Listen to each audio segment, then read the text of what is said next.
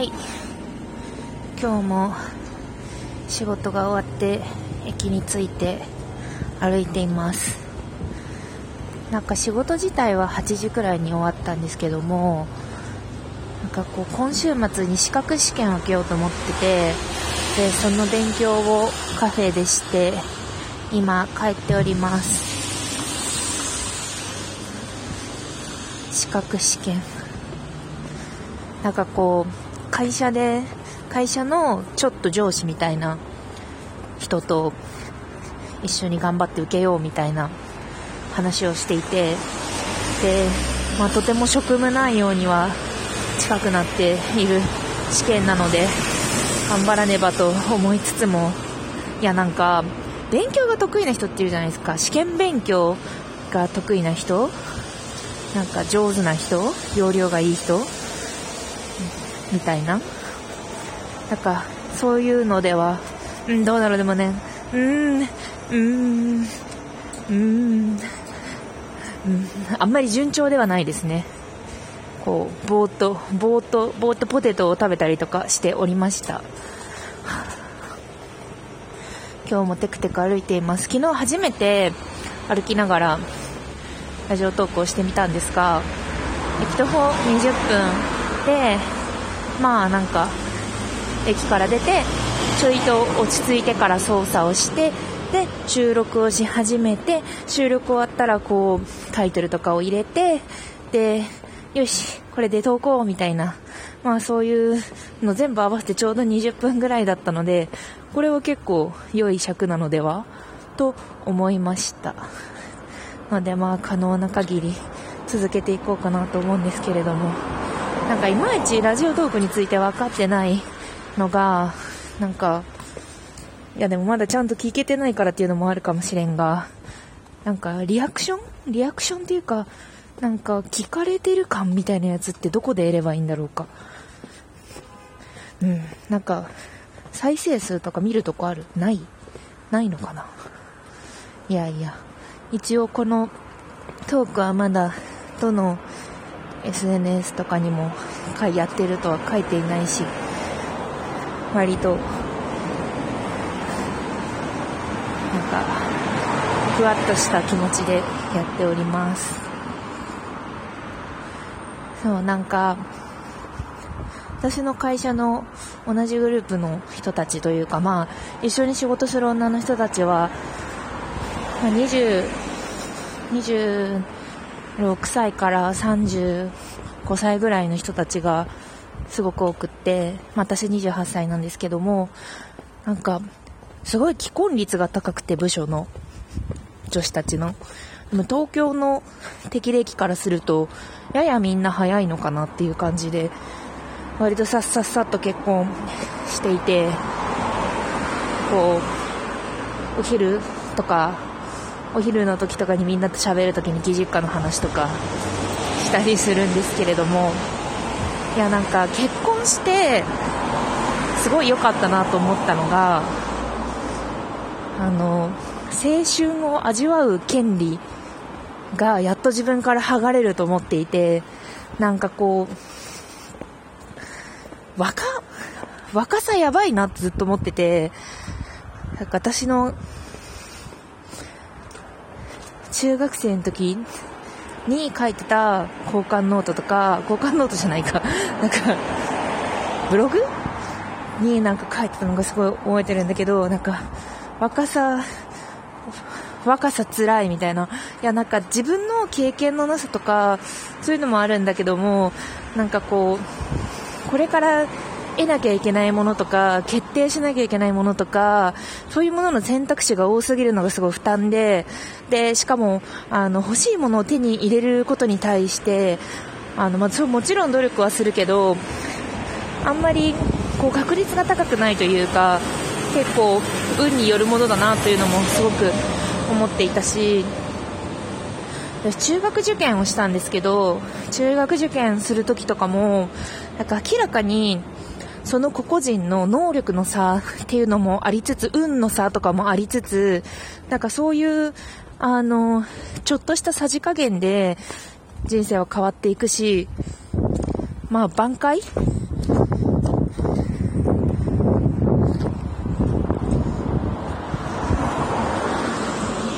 まあ、挽回する機会があるにしてもさ、こう取り返せる確証もないわけで、すごくなんかそういうのがだるいなと思っていたので、まあ、ある程度、こうどんどん定まっていって、で、今、まあもちろん選択肢はまだまだあるけど、20代で。でも、もうなんか、道筋は、12歳の時よりはだいぶつけられたかなっていう感じがして、もうすごく安心してるというか義務を果たした感じがしています。だって17歳の時とか、すごい17歳っていう自分の響きとか、なんか女子高生みたいなやつとか、クラスメイトみたいなやつとか、すごいなんかキラキラしたものが付随し、されさせられすぎていて、結構、しんどかったなぁと思っている。大学に入ったら、大学だから、なんか女子と関わろうみたいな、なんかそういう浮ついた気持ちの人とか、まあもちろん私も若くて、こう、いろんな慣れないことがあって、迷惑をかけ合ったりとか、そういうのがあったわけだけども、もうとりあえずは、もう恋愛とかしなくていいと思って、なんか他人の評価、しかもその、簡単に相手自分が操れない相手の評価みたいなものがを気にしなきゃいけないのが結構しんどくって。でまあ結婚は普通に普通に？普通にっていうか私の中の普通なんだけど私の中の普通としては私の中のなんか欲しいものリストをすごく作っててそれはもう中学高校ぐらいの時からだんだん作っててで少しずつブラッシュアップしている欲しいものリストみたいなものがあってで自分はこういう性格の人だからこういう仕事は多分向いていなくってこういう仕事は向いていてですごいムカつくこととかあったらこのこのムカつくことをもう二度と繰り返さないためにこういう人とは関わらなくていいようにするにはどうすればいいのかみたいなそういうことをすごく考えていてで割と今最適化されつつある環境になんとかかんとかやってきてでもうまあ絶対じゃないしすぐ離婚するかもしれないけどでもとりあえずはまあ目標自分の目標に向かってやっているっていう意識はあってなのでまあ良かったなと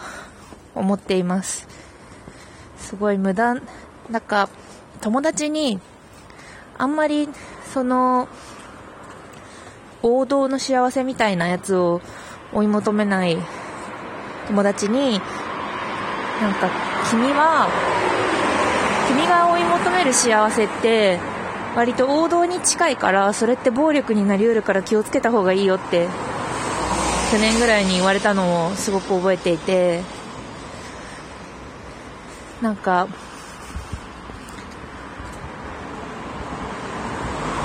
今いろんな記事とかを読んでいるとマイノリティに対する配慮とかそのマジョリティじゃないことの生きづらさみたいなそういうことって結構しっかりと伝わってくるような時代になったと思うんだけれどもしかしなんかこう人間を構成する要素として全部マジョリティの人はあんまりいなくって、というかまあ、もう本当にたくさんのものの集合体であるから、あるところでは、ある切り口では多数派で、ある切り口では少数派だと思うんだけど、そう、なんか、割と私の20代のうちに結婚したいとか、やり、キャリアを早めに決めたいとか、そういうのって世の中の多数派というかまあ、それを理想としていることって多分白い目では見られないとは思うんだけど、でも、さっきその、青春みたいな若すぎる年みたいなところから剥がされたことですごく楽になったとは言ったんだけど、なんかマジョリティ側というか普通に普通にやって普通にやっているみたいな普通みたいな言葉を結構すぐ使えるような人というかまあ普通とくくった時に普通側にとても行きそうなポジションに自分が行ったことによってこう大きなものに所属しているとみなされてなんか逆に排絶されるみたいな気持ちはちょっとあったりとかはしますね。なんか荒さの彼氏なし未婚女子みたいなやつってなんか持ってないからこそ最強だったなっていうのはすごいあって何を言っても何を言ってもっていうわけでもないけど、まあ、ある程度批判されにくいというかそういう持たざる者の強さみたいなものがあったのかもしれないなとか思いつつなんかそのキラキラは剥がされたけど周りから見て安定しているように見られるポジションになった自分っていうところでどうやってやっていくのかなって思った、まあ、結婚して1年弱ぐらいなんですけども1年弱でもあったかなと思っています。私もつい子供を産んだ友達とか見るとああ子供を産んで違う感じになったんやなみたいな感じでこうばっくり切り分けちゃいがちなんだけども多分そこの大きな岸にもいろんなことがあってみたいな。